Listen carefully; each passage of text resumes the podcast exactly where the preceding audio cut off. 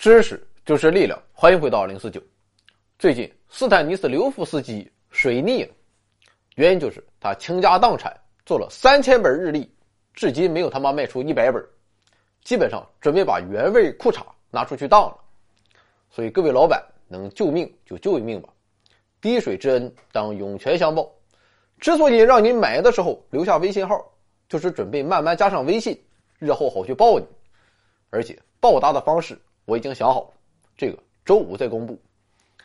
想要购买二零四九高端周历的老板，可扫描公众号本期文章中的二维码，也可以在公众号首页点击优选商城。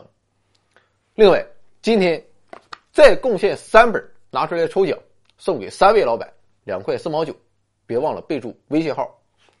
不知道怎么参与的老板，请点击公众号首页下方的续命按钮。感谢各位老板赏饭。十分感谢。既然说到了水逆，今天我们就不妨来看看这个水逆它究竟是什么。很简单，所谓的水逆，指的就是从地球的角度去看水星发生的逆行现象。这种现象每三四个月就会出现一次，一次大约持续二十天左右。事实上，这种逆行现象并不只有水星才有，太阳系中的行星都会出现逆行现象。那么，为什么单单水逆被认为是不好的呢？为什么就没有金逆、火逆、木逆、土逆、天逆和海逆呢？这是因为水星不能逆行，水星逆行要出大事的。而人们之所以会这样认为，则是源于水星的身份。我们知道，水星莫丘利是希腊神话中的信使之神，负责所有信息的传递和交流。现在我们买完东西或叫完外卖。都要盯着实时动态，看他走偏了，自己就在家生闷气。而要是快递的祖师爷逆行了，那就更不得了了。他为什么要逆行？肯定是办错事儿了，比如说文书错误、信息丢失、机械故障、交通干扰以及各种相关问题等等。神都出错了，人家就更可想而知。所以在水逆期间，人往往就会诸事不顺。此外，占星师还警告人们，水逆期间不能做出重大决策和开始新的项目，不是说绝对不能头脑一热就定做三千份日历，扛到楼上都他妈扛三个点，只有啥也不干，才能避免因水星逆行的能量而导致重大失误的出现。占星师的这套说法，咱们暂且不去深究。那么从科学的角度去看，水逆它究竟是怎么发生的呢？事实上，水逆这个说法古已有之，在很久很久以前，久远到人们还坚定的认为地球是世界的中心。在那个人们认为太阳是绕着地球转的年代，我们的祖先就发现，太阳旋转的整个轨道是在同一平面内的，这个平面就被称为黄道面，而太阳的轨迹就被称作黄道。而到了公元前五世纪，巴比伦人。又在黄道和黄道面的基础上提出了黄道带的概念。这个黄道带其实就是黄道的南北两侧各增加八度的圆环区域。在地球上看来，太阳系内所有行星都是在这个黄道带中运动。那么好，说完了这几个古老的概念之后，我们再回到现代，太阳系内的其他行星确实基本都在同一个水平面上运动，也和地球一样。自西向东，沿着逆时针方向绕太阳旋转，水星自然也不例外。不过，水星虽然与地球处于同一平面，沿着同样的方向绕太阳旋转，但水星是距离太阳最近的行星，这哥们儿只需要八十八个地球日便可以绕着太阳转一圈。也就是说，大概地球每转一圈，这哥们儿就已经绕太阳四圈了。或者说，地球只转了四分之一圈的时候。水星就已经完成了一周的旋转。现在我们来看这样一张图，在太阳系中，把地球和水星连线，并向外延伸，与黄道带交于一点。随着地球和水星的运动，这一点也会运动，而这个点的运动轨迹，正是我们眼中水星的运动轨迹。可见，当水星位于太阳的侧面或者背面的时候，从地球上看，水星是正常的。逆时针方向运动，但是当水星转到了地球和太阳之间的时候，黄道带上的水星运动轨迹就变成了顺时针。从地球上看，此时的水星就突然来了个掉头，向反方向运动，由此便发生了水星逆行现象。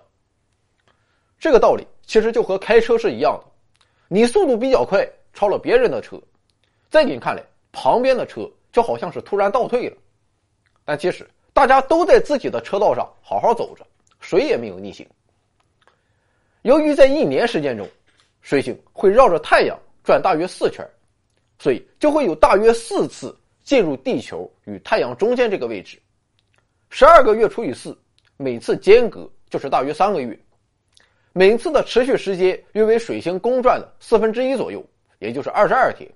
所以说，水逆每三四个月发生一次，一次持续二十天左右。总之就是水逆啊，并不是说水星任性，绕着绕着一言不合就掉头逆行。这只不过是行星运动的正常现象罢了。由于古人认为地球是宇宙的中心，所以自然而然的，水星突然逆行就很是不走寻常路了。另外，除了金星和水星之外，其他行星都位于地球和太阳连线的外侧，所以这些行星的逆行原理会和水逆稍有不同。不过，也都是地心说视角下的行星不规律运动。事实上，行星的逆行也一直都是困扰地心说的最大难题。其实，思路转变一下，你把太阳放到中间，一切就会明了。但人类的发展就是如此，很多看似简单的事情，往往需要跨越漫长的历史时期，而这一次转变则用了近一千五百年时间。所以，想想人类能发展到今天，也真是不容易。还有一个问题需要补充一下：水星逆行之所以被认为是不祥的象征，前面说过，是因为水星代表着信使莫丘利。其实还有一个原因，这就是水星逆行太频繁。相比之下，火星逆行大约每两年才能发生一次，每次逆行两个月左右；金星逆行大约一年半发生一次，每次持续差不多一个半月时间。有道是。人生在世不如意十之八九，能和十之八九不如意对应上的，也就只有水星了。当然了，道理我们都懂，但是该怪水逆还是得怪，要不咱还能怨谁呢？怨不得政府，怨不得社会，还不能怨水逆吗？所以在此为各位老板附上二零二零年的水逆时间，这是我在算命网站上找到的。明年会发生三次水逆。第一次是二月十七日到三月十日，水瓶座和双鱼座要留心了。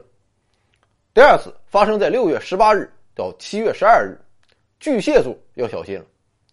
最后一次发生在十月十四日到十一月四日，天秤座和天蝎座的同志要提高警惕。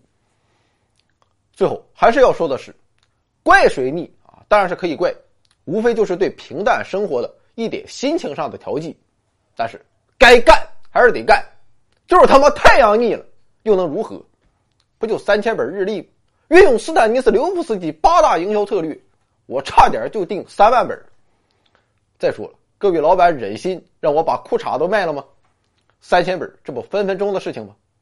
水星那么小，等老子有一天有钱了，整个大火箭直接给炸了，让你逆干！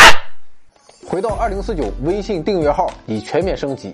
微信搜索“回到二零四九”或 “back to 二零四九”，阅读节目文本，还有更多惊喜，精神的、物质的，还有你懂的。